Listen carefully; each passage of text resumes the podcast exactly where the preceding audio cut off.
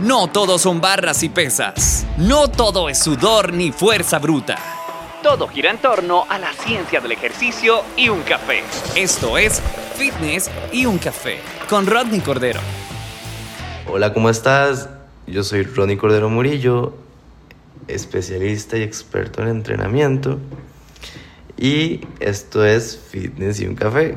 ¿Cómo estás? Pura vida. Mira, ese estudio que les voy a mostrar hoy es interesante. De hecho, ya se ha hablado mucho en esto, hasta en los mismos cursos de IPT, sobre la frecuencia de entrenamiento.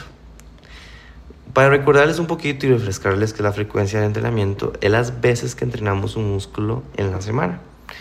Hay frecuencia 1, hay frecuencia 2, hay frecuencia 3, hasta frecuencia 4. ¿Cuál sería la frecuencia 1? Un ejemplo, que yo entreno mi pectoral en un solo día de la semana y hasta la siguiente semana lo vuelvo a entrenar. Luego, eh, frecuencia 2 sería que yo entreno ese pectoral dos veces en la semana, frecuencia 3, tres veces en la semana. Ok, em, se está estudiando y se estudió, ¿verdad? Es, es una actualización para ustedes, es un artículo del 2022.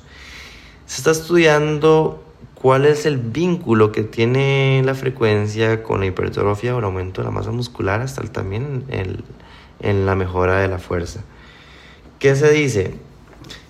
Que no presenta correlación en el aumento de la frecuencia de entrenamiento semanal y las ganancias de fuerza y de masa muscular.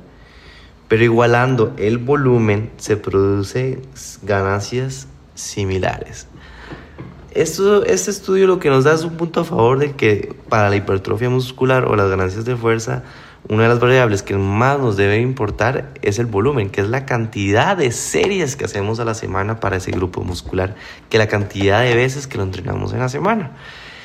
Eh, cuando igualan el volumen, un ejemplo, 10 eh, series, ponen que 15 series el lunes de pectoral y comparan hacer 5 series el lunes, 5 series el miércoles y 5 series el viernes, que evidentemente suman 15, o sea, los dos van a sumar 15 al final de la semana, se gana unas ganancias de fuerzas similares.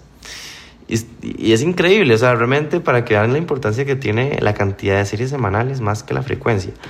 Algo que yo sí les voy a dejar muy claro, que eso ya es criterio profesional con todo el recorrido que he llevado, práctica, práctica que, que he llevado también, libros que me he leído y demás, es que la frecuencia 1, la frecuencia en que metemos esas 15 series en un solo día, puede llegar a ser muy fatigante. Por eso tal vez hasta nos lleve muchos días de recuperarnos de esas 15 series en la semana.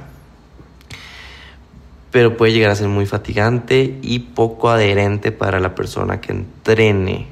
O sea, ¿se imaginan ustedes llegar un día a decirme, vamos a hacer 15 series para cuádriceps? Yo me voy. Sinceramente, yo me voy. Yo no, no sería dispuesto a hacer eso porque trae toda la duración del entrenamiento sería hasta, no sé, de dos horas y media.